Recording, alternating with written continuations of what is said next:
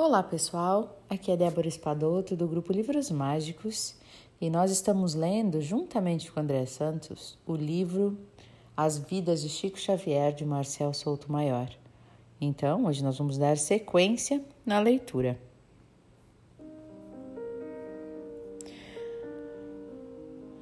André Luiz ainda mandava notícias, mas nem parecia o autor do intrincado mecanismos da mediunidade. Em apostilas da vida, ele esbanjava singe singeleza, frases curtas, letras garrafais, tudo sob medida para leitores acostumados à linguagem televisiva e para um escritor doente, atormentado por dores no peito. Chico Xavier colocava no papel sentenças como: seja comunicativo, sorria à criança, cumprimente o velhinho, converse com o doente. Nem vestígio da linguagem densa do livro Evolução em Dois, em Dois Mundos, Evolução em Dois Mundos, uma das parcerias de Chico com Valdo Vieira. Os críticos torciam o nariz para a decadência do autor de Parnaso Além Túmulo. Mesmo alguns amigos se perguntavam por que que Chico não se aposentava de uma vez os fiéis mais devotados fechavam os olhos para suas deficiências e se agarravam a ele, desmaiavam aos seus pés e lhes enchiam de presentes.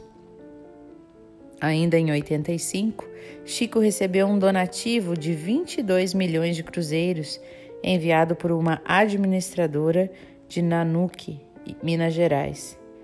Maria, Maria Auxiliadora Franco Rodrigues. Nem pensou duas vezes, reverteu todo o dinheiro para o Lar da Caridade, ex-hospital do Pênfigo, com quase 500 doentes internados. Em junho de 1986, rumores sobre a morte de Chico Xavier ganharam força e viraram boato. Os jornalistas tentaram checar as informações, mas não conseguiram. Alguns auxiliares diziam que o Chico estava em Pedro Leopoldo. A família dele negava a informação. Eurípides garantia que ele estava em casa descansando. Um casal de paulistas, com hora marcada para conversar com o médium, esperava a vez sem nenhum sinal de confirmação. Nem o comandante da Polícia Militar de Uberaba, amigo do possível morto, oferecia dados seguros.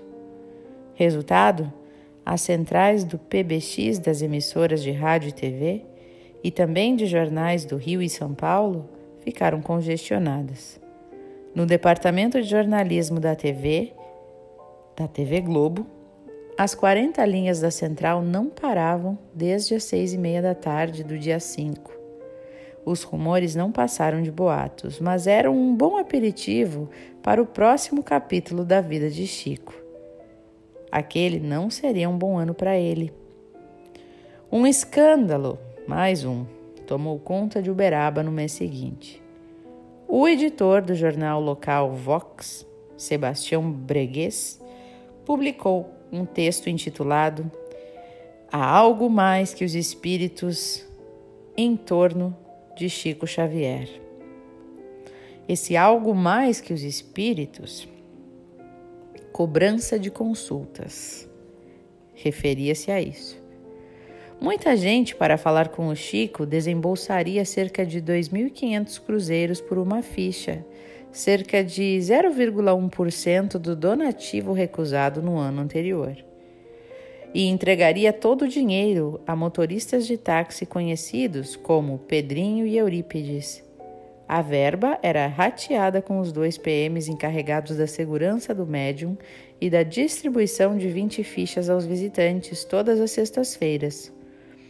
Um senhor de São Paulo desabafou na época a um repórter do jornal Correio Brasiliense dizendo assim: Me ofereceram uma oportunidade de ser consultado ainda nesta manhã, mas eu teria que pagar para receber uma ficha de prioridade. Não achei, não aceitei porque acho isso uma indecência. Nunca ninguém conseguiu comprovar que Chico soubesse da movimentação suja em torno dele. Eurípides, o filho adotivo, sempre negou qualquer envolvimento. Dois anos depois, seria promovido a presidente do Grupo Espírita da Prece. Em 1987, Chico completou 60 anos de mediunidade e repórteres de todo lugar avançaram sobre ele para desespero seu. Estava cansado de entrevistas. A um dos jornalistas ele se limitou a dizer: Não tenho nenhuma importância. Olha, pegue o papel, escreva zero. Sim, escreva zero e assine embaixo. Chico, é isso. A enciclopédia Larousse, Cultural Brasil, AZ, gastou bastante tinta para definir este zero, o que ele queria dizer. Em 48 linhas, 13 a mais do que o número dedicado a Juscelino Kubitschek e 3 além do espaço reservado a Dom Helder Câmara, o texto dispensava as aspas ao definir Chico como um dos maiores psicógrafos do mundo. No, verme, no verbete Emmanuel existia mesmo e era o mentor espiritual de uma das mais famosas personalidades do país. Ao completar 60 anos de trabalho, Chico foi surpreendido por uma pneumonia. Seu estado de saúde, já delicado, ficou quase insustentável. Atacado também por uma infecção renal, o aniversariante não teve escapatória. Cama durante quase 40 dias. Desapareceu completamente do centro Luiz Gonzaga. Evitou visitantes e se lançou como um desesperado sobre as páginas em branco.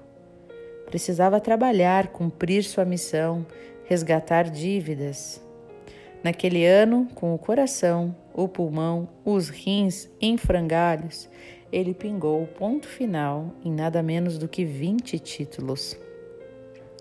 Em carta ao amigo Carlos Bacelli, comemorou a nova doença como uma bênção, dizendo assim: Louvado seja o Senhor que me permite resgatar o passado e desejar melhorar-me pelos processos ocultos do meu corpo. Sou possuído de minha alegria como o devedor que consegue liquidar alguns dos próprios débitos. Chico Xavier estava cada vez mais recluso.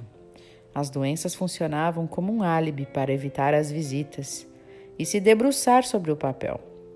Amigos e jornalistas eram barrados por Eurípedes. O autor do Parnaso de Além Túmulo se exilava em seu quarto e ficava sozinho. Ou melhor, acompanhado por seus fantasmas.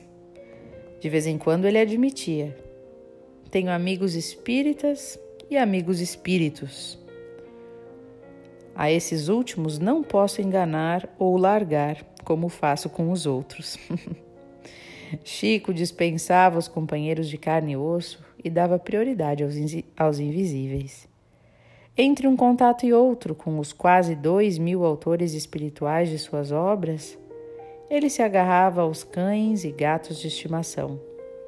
Tanta devoção aos bichos tinha de haver um motivo estratégico. Era uma boa forma de manter o elo com este mundo e evitar uma viagem sem volta para o além. Se não fossem os cachorros, como o Brinquinho, seu melhor amigo, já com 12 anos e cego também, ele talvez vivesse em transe, livre do próprio corpo, cada vez mais destroçado. Numa das reuniões à sombra do abacateiro, Chico confessou: O que é que me interessa na terra além da tarefa mediúnica? Mais nada. Então eu procuro me interessar pelos meus gatos, meus cachorros, se eu não me ligar em alguma coisa aqui, eu deixo vocês fácil. Para manter vínculos com a realidade, o Chico se acostumou a ler os principais jornais do país. O Mundo Cão também entrava em sua casa, pelas páginas dos noticiários populares, o jornal com maior índice de desencarnação por centímetro quadrado. Bom, pessoal, então chegando quase aqui a 10 minutos de leitura, eu vou deixar que o André dê sequência nessa leitura. Lembrando que a gente está se aproximando cada vez mais do final dessa história e do final de Chico aqui na Terra.